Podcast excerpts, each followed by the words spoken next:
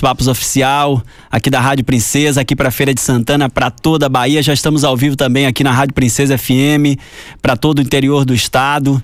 E a gente já nessa live aí para começar esse bate-papo. E inicialmente eu quero agradecer a sua atenção em aceitar bater papo com a gente aqui para Bahia, aqui para Feira de Santana, abraçar a deputada Daiane Pimentel, que a gente já acompanha, que ela já está acompanhando aí essa live. Abraço, deputada Daiane Pimentel, que inclusive é uma grande defensora sua aqui na Bahia, viu? Abraço para o senhor e obrigado por você ter aceitado o nosso convite. Olha, eu queria agradecer o convite, mandar um abraço para todo mundo aí em Feira de Santana, para a população da Bahia. Um abraço também para a deputada Anne Pimentel, que tem sido uma grande apoiadora é, dentro do Estado. É um prazer né, estar nesse programa do Altos Papos e a gente poder conversar. Prazer nosso em, em, em falar com o senhor, em trazer esse bate-papo. E hoje eu estava é, pensando nesse início de bate-papo e uma coisa que, que eu acho que é muito curioso, que eu queria saber do senhor, e tem muita gente que talvez tenha essa curiosidade, né? O senhor sempre uhum. foi uma pessoa muito tranquila, muito restrita, não dava muitas entrevistas. Como é que está sendo para o senhor é, essa mudança toda, né? Porque agora o senhor está indo para uma pré-candidatura à presidência da República, de repente é assediado por todo o país, também por outros países. Como é que está sendo esse, essa nova fase aí para o senhor? O show tem sido uma. Nem, nem precisa me chamar de senhor também, viu? Pode chamar de Sérgio ou de Moro, fique tranquilo. Tem sido um aprendizado. Eu acho que é muito interessante aproveitar o momento Claro que você quer apresentar o projeto, conversar com as pessoas e, e discutir o que você quer fazer, mas você aprende muito. Então, essa parte é muito gratificante.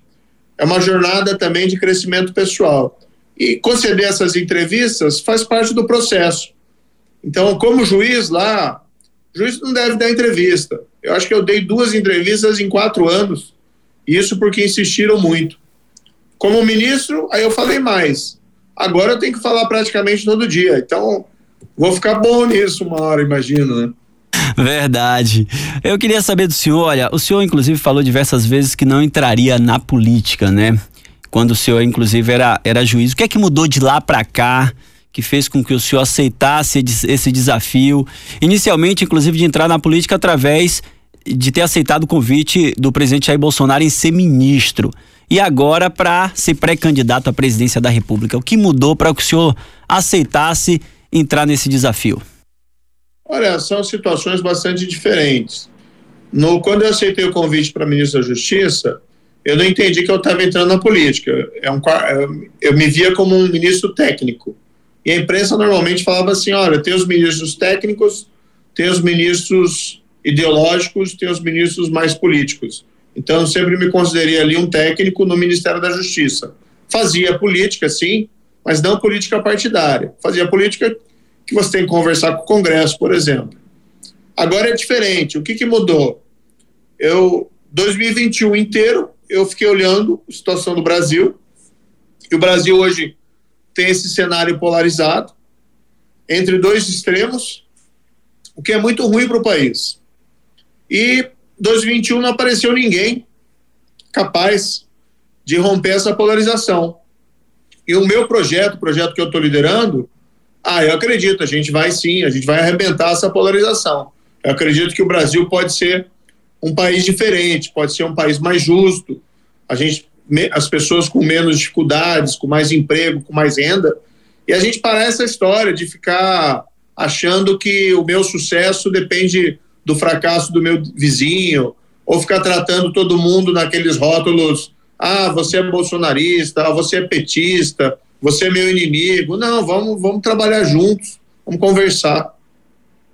É, o senhor, é, inclusive, muitas pessoas colocam isso e, e, na verdade, talvez fosse isso mesmo, né? Que o senhor teria talvez uma eleição considerada fácil se o senhor saísse candidato a, a deputado, a senador. Essa possibilidade ainda existe, porque as pessoas às vezes a gente vê isso, inclusive, na imprensa nacional sendo citada, essa possibilidade, quem sabe, do senhor não mudar de ideia, não sair candidato à presidência, ir para um Senado, que seria uma eleição fácil, praticamente é, é considerada muito fácil para que o senhor fosse eleito. Há alguma possibilidade?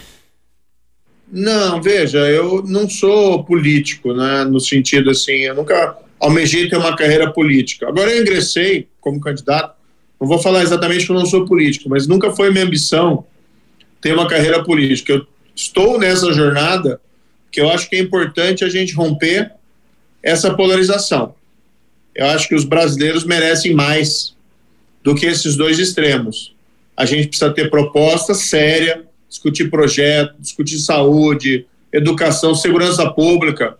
Eu sei que na Bahia aí tem um grave problema de segurança pública. É? O índice, por exemplo, de crimes é muito alto, de assassinatos, de roubo. É, a gente tem que voltar a discutir a questão da corrupção. Foi desmantelada durante esse governo. No governo anterior tinha todos aqueles escândalos de corrupção. Então, assim, o projeto não é virar senador, virar deputado, iniciar uma carreira política. É ajudar aqui o Brasil a romper essa polarização. Eu acho que esse é o meu objetivo. Eu acredito nesse projeto.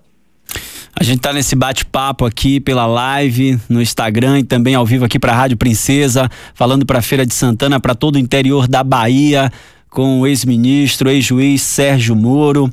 É, o senhor se arrepende de ter feito parte do governo Jair Bolsonaro?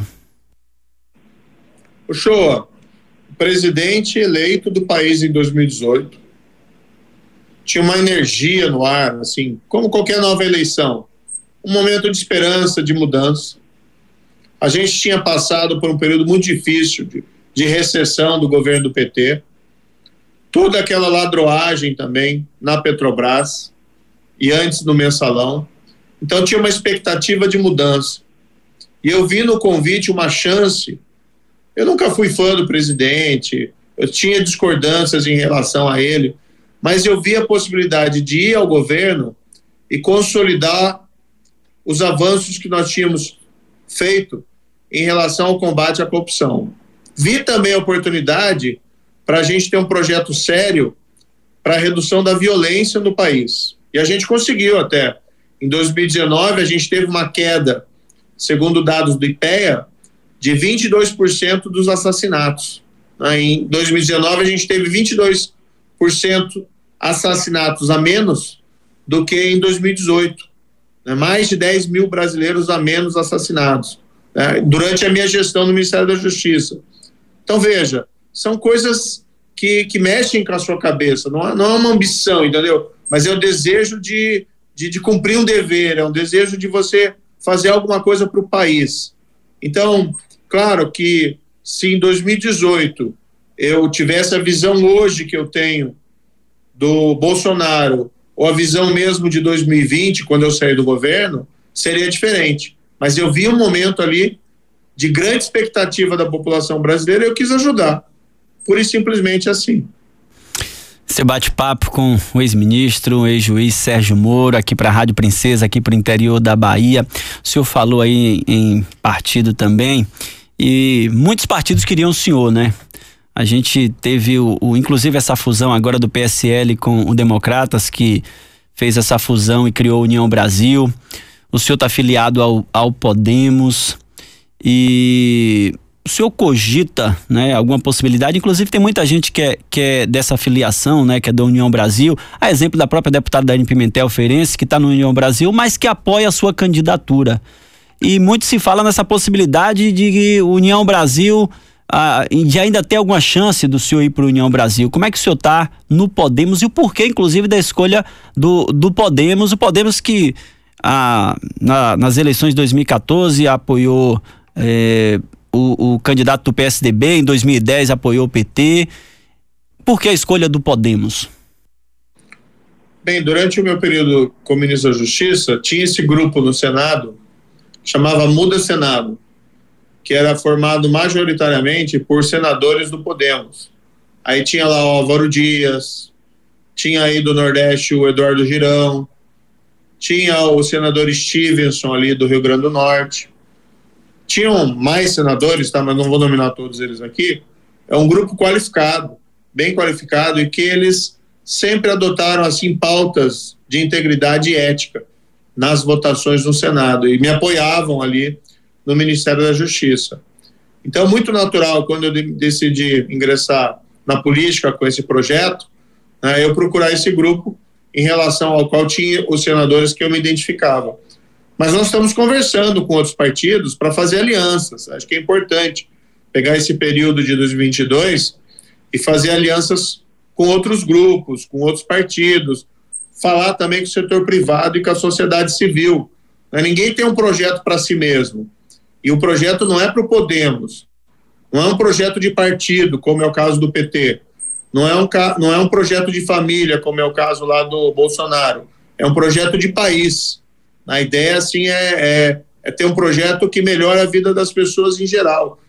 Parar de separar e segregar as pessoas por grupos, né? dizer, ah, você é daquele grupo, você não me interessa. Não, é um projeto de país. E, a partir do Podemos, nós estamos construindo essas alianças. Esse é o bate-papo com o ex-ministro e ex-juiz, candidato, pré-candidato à presidência da República, Sérgio Moro. Olha, o senhor e também, inclusive, o procurador Deltan Dallagnol, né, já estão entrando nessa, nessa, nesse ambiente político. E o senhor, quanto ele, também participaram da Operação Lava Jato, né? E isso tem sido um prato cheio para muitas pessoas em acusar o senhor, quanto Delayol, em agir politicamente nos processos. Como é que o senhor vê esse tipo de, de, de colocação? Isso é puro diversionismo, né, Oxô? Porque a gente sabe o que aconteceu. A Petrobras foi roubada dia e noite durante lá o governo do PT. É, os casos estão provados. Ah, Teve gente que confessou os crimes. Aconteceu uma coisa inédita no país. O Brasil sempre foi visto como um país em que as pessoas roubavam e nunca acontecia nada. A Lava Jato mudou isso. Depois ela foi desmantelada no atual governo. Mas enquanto a Lava Jato perseverou ali, principalmente aqueles quatro anos, tá?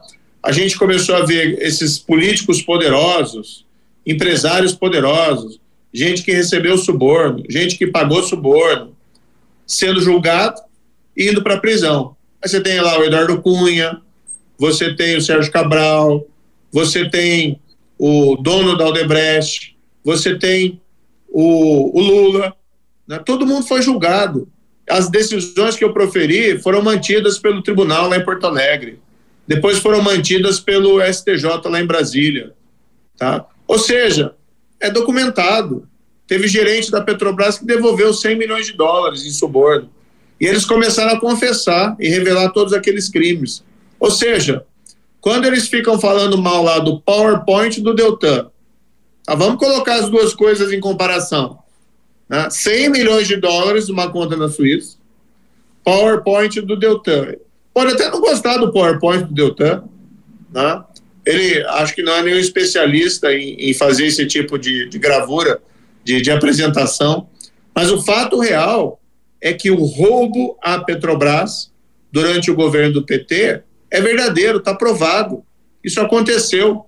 E não aconteceu por obra é, de fantasmas misteriosos, mas de pessoas que foram julgadas e condenadas, com base em provas. Agora estão querendo voltar àquela história de que se você é rico, que você é poderoso, você não responde pelos seus crimes.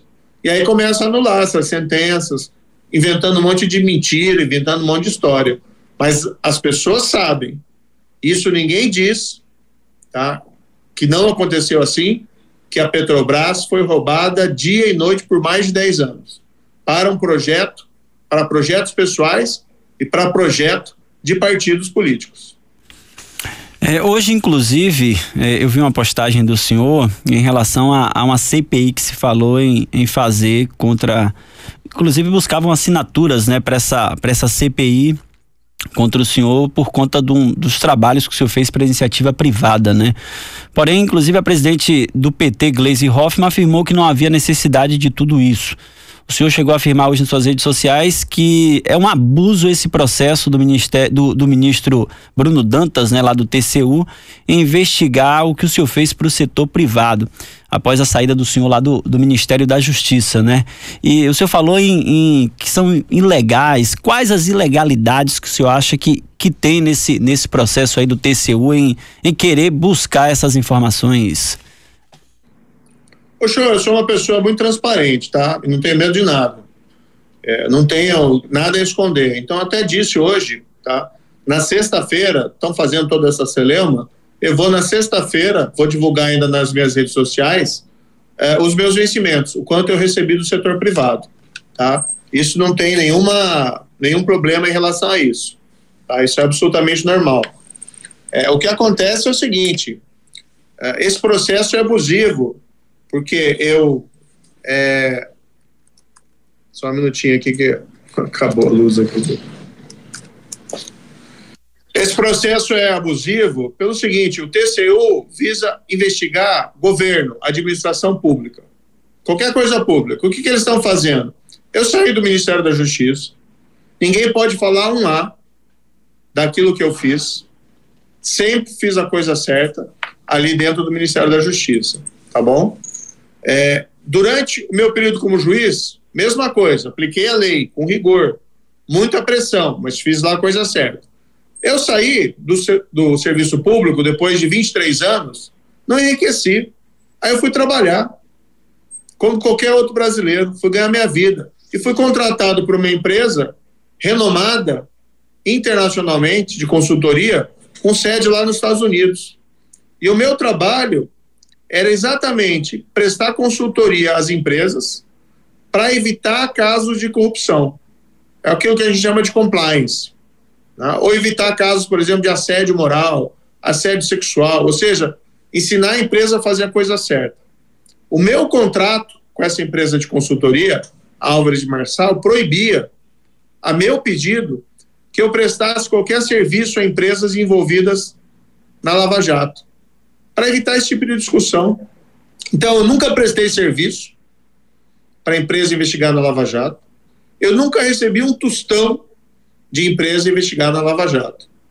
Eu trabalhava numa unidade da empresa com CNPJ diferente de uma outra unidade da empresa que trabalhava lá numa recuperação judicial da Odebrecht, na qual ela foi nomeada pelo juiz e não pela empresa.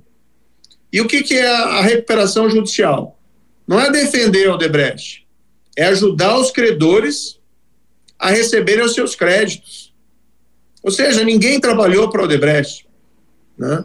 Então eles começam a colocar um monte de mentira, começam a falar um monte de coisa, e aí o que aconteceu? Falaram, ah, vamos abrir a CPI para investigar o Moro.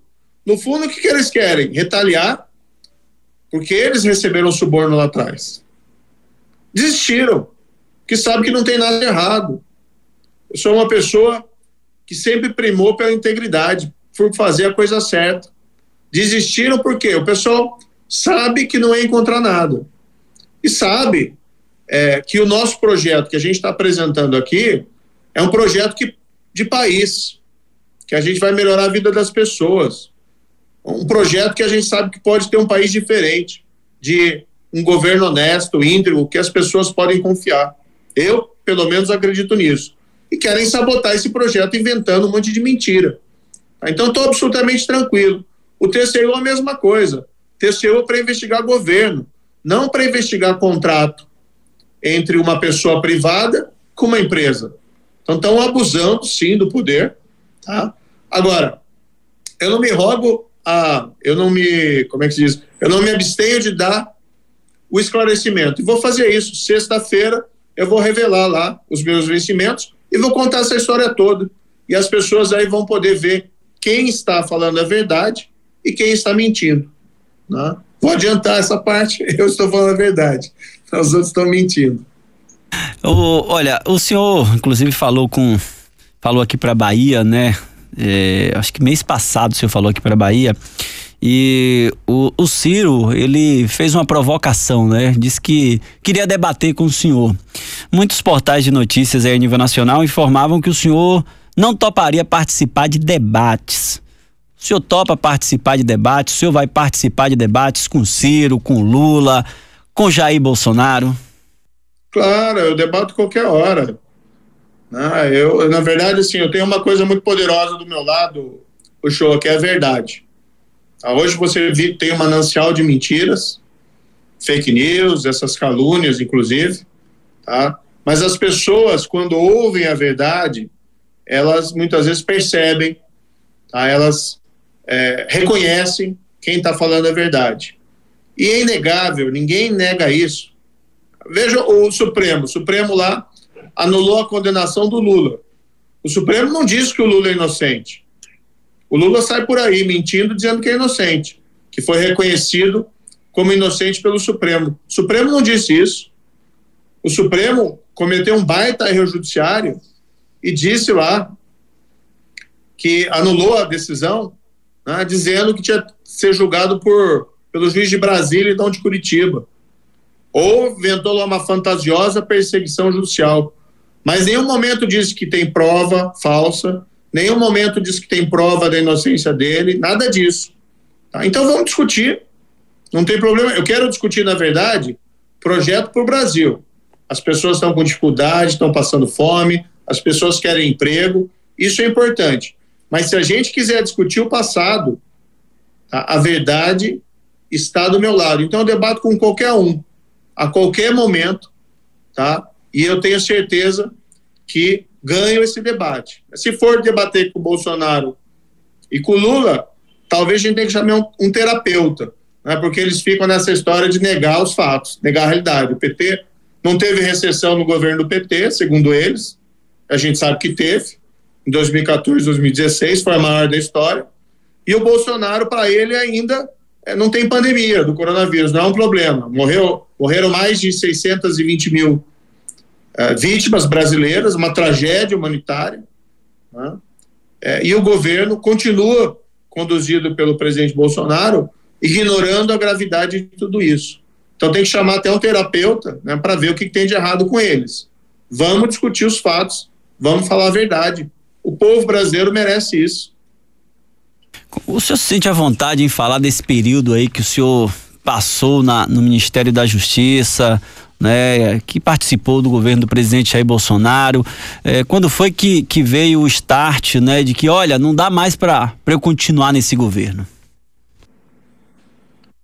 Isso, eu, olha, eu entrei no governo, eu aceitei o convite, me foi feito o convite em 1 de novembro de 2018 entrei no governo de transição, apresentei um projeto de lei que melhorava muito o combate ao crime e fui fazendo meu trabalho. A gente fez muita coisa boa ali no Ministério da Justiça. A gente fez um programa Vigia de melhoria lá do controle das fronteiras. Onde ele foi implementado, melhorou. A gente combateu o crime organizado. Tá? Não teve nenhum Ministério da Justiça que combateu o crime organizado mais do que o meu. A gente transferiu aquelas lideranças criminosas, os, do, os chefes do PCC de São Paulo, para presídios federais e cortou a comunicação deles com o mundo externo, impedindo que eles comandassem crimes lá de dentro. A gente fez programas como o Banco Nacional de Perfis Genéticos, que leva, propicia a elucidação de muitos assassinatos, com aquela prova que a gente vê em filme do DNA. Então a gente fez muita coisa boa. Agora, no que se refere à consolidação do combate à corrupção, a minha pauta passou a ser sabotada pelo presidente da República. Veja lá a questão da execução em segunda instância. A execução da condenação em segunda instância, que é fundamental para que você tenha uma justiça eficiente. O presidente é contra. Ele não fez nada, não moveu uma vírgula para defender isso no Supremo, para defender isso no Congresso. Aí, quando chegou o momento lá em abril de 2020, em que ele me atropelou e nomeou um diretor novo da Polícia Federal, contra a minha vontade, e dizendo, ele falou isso publicamente, é que o meu problema no governo é que eu não aceitava proteger a família dele de investigações, e de investigação não investigação ilegal, não de investigação mal direcionada, é investigação de coisas erradas ali, rachadinha, que é peculato, por exemplo. Como é que eu, imagina só, show, eu sou o juiz da Lava Jato, todo aquele passado de combate à corrupção, pressão enorme lá na época da Lava Jato, para que a gente poupasse Cunha, Sérgio Cabral, Lula, todo esse pessoal. A gente não fez isso. Nós aplicamos a lei com rigor. Eu acho que quem rouba o erário tem que sofrer os rigores da lei. Aí eu vou para o governo, convidado, para consolidar o combate à corrupção.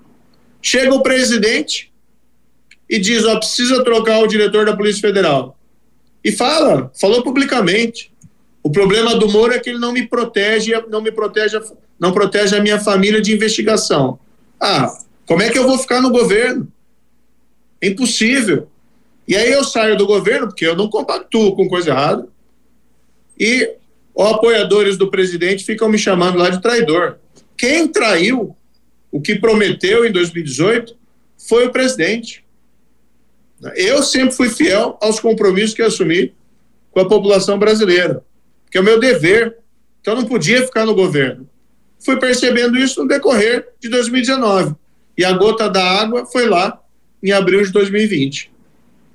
Esse é o bate-papo com o ex-juiz, ex-ministro da Justiça Sérgio Moro, pré-candidato à presidência da República pelo Podemos, nesse bate-papo aqui pela a live aqui nosso Instagram do Altos Papos Oficial, linkado com o Instagram do, do ex-ministro, ao vivo aqui para a Rádio Princesa FM, aqui para Feira de Santana, para todo o interior da Bahia, nesse bate-papo.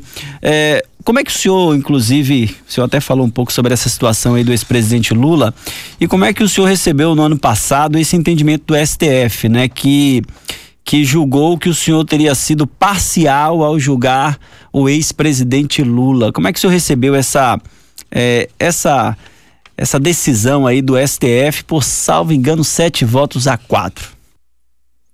Poxa, eu compreendo muito bem, assim, se um tribunal ele cancela uma condenação criminal dizendo assim: o fulano X é, era inocente. Ele foi condenado erradamente. Agora, o que aconteceu no caso do STF? Ele proferiu uma decisão que é um baita erro judiciário. Tá? Veja, a gente sabe que a corrupção na Petrobras aconteceu. O Lula foi condenado por mim, foi também condenado por uma outra juíza. A minha sentença e a dela foram confirmadas por um tribunal em Porto Alegre. Foram confirmadas lá no STJ. O próprio STF autorizou que o Lula fosse preso em julgamento de habeas corpus lá em março de 2018. Aí, três, quatro anos depois, vem lá o STF, respeita o STF como instituição, e diz que ele foi perseguido. Vou perguntar para você: teve alguma prova fraudada? Ele fala alguma coisa disso? Ele fala que teve alguma prova da inocência do Lula que teria sido ocultada pelo juiz, pelos promotores? Ele não fala nada, entendeu? O que acontece é aquela velha história que a gente conhece. Se rico, se você é rico e poderoso, no Brasil, infelizmente, às vezes você está acima da lei. Não é o que eu acredito. Eu acredito num país tá, que ninguém esteja acima da lei e que você pode chegar para o seu filho na sua casa e dizer com honestidade, sinceridade, sinceridade que roubar é errado. Que você pode chegar, filho, se você roubar, você está fazendo coisa errada e além disso você vai ser castigado. Tá? Quando você tem essas decisões, a gente respeita dos tribunais, ninguém quer atacar ministro ou invadir Supremo nem nada, mas quando você tem um tribunal que cancela uma condenação por corrupção, às vezes gente até que confessou crime, tá? E não dá um motivo robusto dizendo que a pessoa era inocente, anula por questão meramente formal, inventa uma história de perseguição que nunca aconteceu. Eu nunca tive um problema pessoal com o Lula. Tá? Quem viu as audiências sabe disso. Não era eu que ficava lá provocando incidente, querendo ofender as pessoas. Nunca tive problema nenhum. Eu tenho um problema sim com corrupção. Quem comete corrupção tem um problema com a lei e na época que eu era juiz tem um problema comigo. Algo que eu mantenho até hoje mas eu nunca tive um problema pessoal. Então, essa decisão do Supremo, com todo respeito, é errada. É dizer que o crime compensa. É dizer que a pessoa não pode chegar em casa e dizer para o seu filho que vale a pena ser honesto. Foi um baita erro judiciário. Esse bate-papo com Sérgio Moro. Hoje, inclusive, é, aí em São Paulo, o senhor está em São Paulo, porque hoje tem, tem aí no Teatro Renascense, o Podemos vai ter a filiação aí do time do MBL, né? Como é que o senhor está vendo aí a chegada aí desses membros para fortalecer o seu partido? Ah, isso é ótimo. É, eu, eu acho que qualquer projeto né, dessa envergadura precisa conversar não só com o mundo político, mas precisa conversar com as pessoas, né, com os ativistas da sociedade civil. O MBL, o Vem Pra Rua, outros movimentos tiveram uma grande importância nos últimos anos. E agora, alguns dos membros, principalmente do MBL, querem ingressar na política. Alguns já tinham ingressado, como o Kim Kataguiri, o Arthur Duval, e eles aceitaram vir para o Podemos é muito importante, são é, pessoas jovens, tá, mas com nível elevado de maturidade, e acabaram escolhendo nos auxiliar nessa longa jornada. Isso é muito bom, né? Porque a gente consegue também conversar e, e, e aprimorar entender melhor o que, que as pessoas estão aspirando, especialmente as pessoas mais jovens. Eu vejo hoje o jovem brasileiro um pouquinho abandonado nessa eleição. É, pouca gente fala, por exemplo, do mundo digital, de energia renovável, né, de mudança climática. É, são pautas importantes, pautas também inclusivas. Né? A gente tem uma sociedade é, com, menor, com menos discriminação. É, são pautas que a gente tem que discutir e, e construir para esse futuro. E não ficar falando só daquelas pautas antigas. Né? Por exemplo, ah, vamos discutir se vamos ter privatização ou não. Essa é uma discussão que já está, que é da década de 90, que a gente não conseguiu virar a página. Vamos falar de outra coisa? Vamos falar sobre privatização? Sim. Mas vamos falar, por exemplo, também do. É, que as pessoas querem resolver hoje os problemas dela é, na palma da mão. Ninguém quer ir numa prefeitura, ninguém quer ir lá na fila do para marcar uma consulta no posto de saúde, para ter que voltar depois para essa consulta. Enfim, vamos falar do futuro. Acho que isso é importante. Para a gente fechar esse bate-papo, eu queria fazer duas, que nem a gente fala aqui na Bahia, viu? São duas em uma, né? Eu queria que o senhor falasse um pouquinho, rapidamente, sobre eh, esses últimos números das últimas pesquisas. Na última, eh, Lula aparecia com 42, Bolsonaro com 28, e o senhor já na terceira colocação já acho que já tem duas pesquisas que o senhor assumiu a terceira colocação no lugar do, do Ciro, inclusive, o senhor com um percentual na última de 8%, e uma, uma, uma outra que é em relação à sua bandeira. Tem muita gente que questiona, ah, a bandeira de Moro é só anticorrupção. Ele não fala de outra coisa a não ser corrupção. O senhor tem outras bandeiras também? Certamente. Na verdade, todas as pesquisas estão nos apontando em terceira posição. Tá? Várias pesquisas nos apontam com dois dígitos já. Tá? Às vezes tem algumas pesquisas que variam por conta de metodologia, mas olha, nós estamos seguindo com humildade, mas também com crescente confiança. A gente acabou de começar, a gente está há dois meses nisso. Ah, o Lula está aqui a vida inteira, foi político.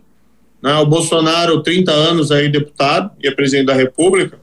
Então, nós estamos há dois meses nessa estrada e já estamos em terceiro lugar nessas pesquisas. Estamos avançando bem, porque a gente está conversando com as pessoas. Não é só sobre corrupção. Eu não vou deixar de falar sobre isso, porque essa é uma pauta importante. Mas a gente tem falado, olha, nossa prioridade é retomar o crescimento econômico, porque isso gera emprego, porque isso aumenta o salário das pessoas. Para fazer isso, a gente precisa reduzir os juros, a gente tem que ter estabilidade. Agora, uma coisa que é fundamental, Shoa, a gente tem que ter um grande plano nacional de erradicação da pobreza. Tá? Esse é um dos nossos objetivos fundamentais. Eu tenho dito, ó, a gente vai criar. Claro que a gente precisa de emprego, claro que a gente precisa de educação pública de qualidade, que isso acaba eliminando a pobreza, mas isso leva tempo. Mas a gente precisa também ter uma força-tarefa nacional de erradicação da pobreza, para que a gente tenha um tratamento assim customizado, específico, para a gente ver as pessoas ou comunidades que não conseguem escapar da armadilha da pobreza e a gente tem um tratamento específico ali, para ter um cuidado, um olhar dirigido para essas situações aflitantes. Né? O que a gente tem ouvido falar, por exemplo, ouvido falar não, tem visto até, infelizmente, né? Pessoas aí na fila de, de ossos, é, pra, porque não tem o que comer, gente no sertão caçando lagarto para se alimentar, seja, são situações intoleráveis. Então, vocês podem ter certeza, né, o, o baiano que está nos ouvindo aí, que o nosso projeto vai muito além de corrupção. Tá? Muito além de corrupção. O objetivo fundamental é o crescimento econômico. Mas nós também não vamos abandonar o combate à corrupção, como fez o atual governo. E em relação ao Lula, nem vai se falar em combate à corrupção, né? É uma contradição. Então, o nosso projeto é, é um único, tá? Fora desses extremos, que tem uma proposta para essa área. E isso eu acho muito relevante. Agradecer né, a, a, sua atenção em ter aceitado esse convite em bater papo com a gente aqui para Bahia, para todo o interior do estado, aqui para feira. Somos a segunda cidade aqui do estado e tem uma região metropolitana muito grande, tem muita gente ouvindo o senhor nesse momento aqui na Rádio Princesa FM, aqui para todo o interior. Queria que o senhor deixasse aí a sua mensagem para esse povo aqui da Bahia que está lhe acompanhando. Agradecer a deputada Daíne Pimentel, que está acompanhando a gente aí e é uma grande batalhadora aí, incansável aí pela sua pré-candidatura à, à presidência da República. Tem rodado muito a Bahia aqui nessa defesa do seu nome. Quero agradecer a ela, inclusive, aí pela atenção, todo o carinho que ela tem também, está acompanhando a gente. E a mensagem que o senhor deixa aí para todos os baianos aqui do interior. Olha, eu quero registrar aqui minha solidariedade às vítimas das enchentes do final do ano passado. Isso foi muito triste, isso atraiu a atenção do país inteiro. Eu acompanhei algumas iniciativas aqui de doação de alimentos ou de, de encaminhamento de produtos que pudessem, de alguma maneira,